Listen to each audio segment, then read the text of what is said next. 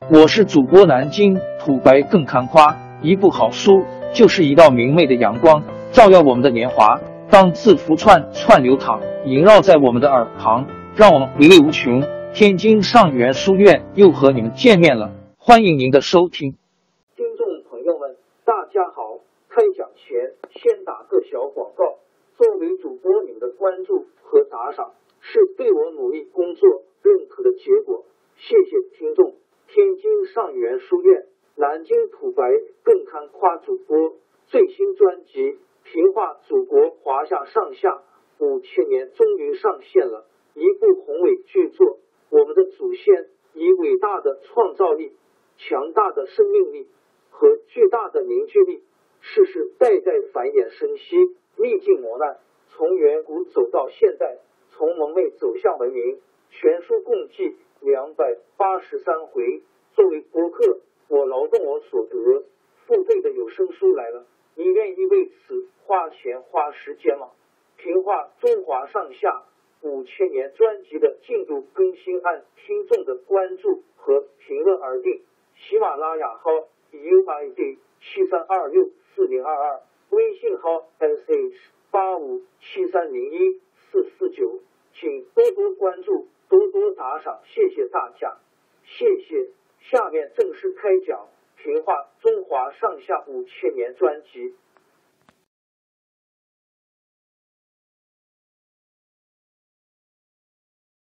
窦武和陈蕃是支持名士一派的，他们把原来受到终身禁锢的李英、杜密又召回来做官。陈蕃对窦武说：“不消灭宦官。”没法使天下太平。我已经是快八十的老人了，还贪图什么？我留在这里，只是想为朝廷除害，帮助将军立功。窦武本来就有这个意思。两人一商量，就由窦武向窦太后提出要求消灭宦官。可是窦太后跟汉桓帝一样相信宦官，怎么也下不了这个决心。陈蕃又向窦太后上奏章，举出宦官侯览、曹节、王甫等几个人的种种罪恶。窦太后仍旧把奏章搁在一边不理。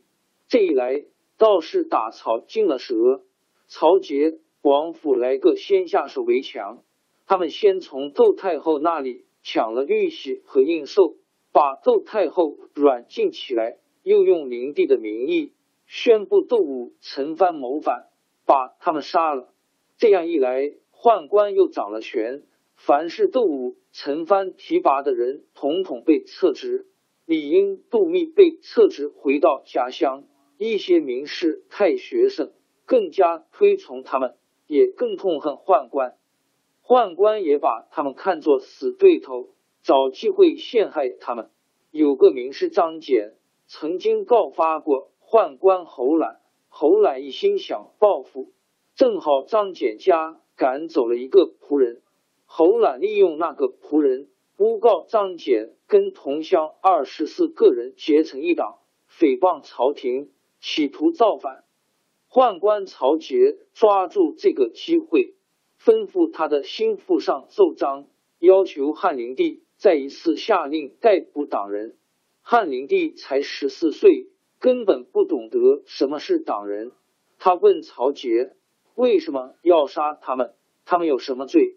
曹杰指手画脚，把党人怎样可怕，怎样想推翻朝廷、图谋造反，乱编了一通。汉灵帝当然相信了他们，连忙下令逮捕党人。逮捕令一下，各州各郡又骚动起来。有人得到消息。忙去报告李英，李英坦然说：“我一逃，反而害了别人。再说我年纪已经六十了，死活由他去，还逃什么？他就自己进了监狱，被拷打死了。杜密知道免不了一死，也自杀了。汝南郡的都邮奉命到真枪（今河南兖城）捉拿范胖，到了真枪的驿舍里，他关上门。”抱着诏书伏在床上直哭，医舍里的人听到哭声，弄不清是怎么回事，消息传到范胖那里，范胖说：“我知道都邮一定是为了不愿意抓我才哭的。”他就亲自跑到县里去投案。县令郭一也是个正直人，他见范胖来了，吓了一大跳。他说：“天下这么大，哪儿不能去？您到这儿来干什么？”他打算交出了官印，跟范胖一起逃走。范胖感激国医，他说：“不用了，我死了，朝廷也许能把抓党人的事停下来。我怎么能连累您？再说我母亲已经老了，我一逃，不是还连累她吗？”县令没有法子，只好把范胖收在监狱里，并且派人通知范胖的老母亲。和他的儿子跟范胖来见面，范母带着孙儿随着公差到监狱来探望范胖。范胖安慰他说：“我死了以后，还有弟弟会抚养您，您不要过分伤心。”范母说：“你能和你杜、直李英、杜密两位一样留下好名声，我已经够满意了，你也用不着难过。”范胖跪着听他母亲说完。回过头来对他的儿子说：“我要叫你做坏事吧，可是坏事毕竟是不该做的。我要叫你做好事吧，可是我一生没有做坏事，却落得这步田地。”旁边的人听了，都禁不住流下了眼泪。像李英、范胖这样被杀的，一共有一百多人，还有六七百个在全国有声望的，或者跟宦官。有一点怨仇的，都被宦官污指为党人，遭到逮捕，不是被杀，就是从军，至少也是禁锢终身。只有那个宦官侯懒的对头张俭，却逃过了官府搜捕。他到处躲藏，许多人情愿冒着生命危险收留他。等到官府得到消息来抓他的时候，他又躲到别处去。于是。凡是收留过他的人家都遭了祸，轻的下监狱，重的被杀，甚至整个郡县遭到灾殃。经过这两次党锢之祸，朝廷里的比较耿直的官员遭到沉重打击，大小官职差不多都由宦官和他们的门徒包下了。王朝更迭，江山易主，世事山河都会变迁。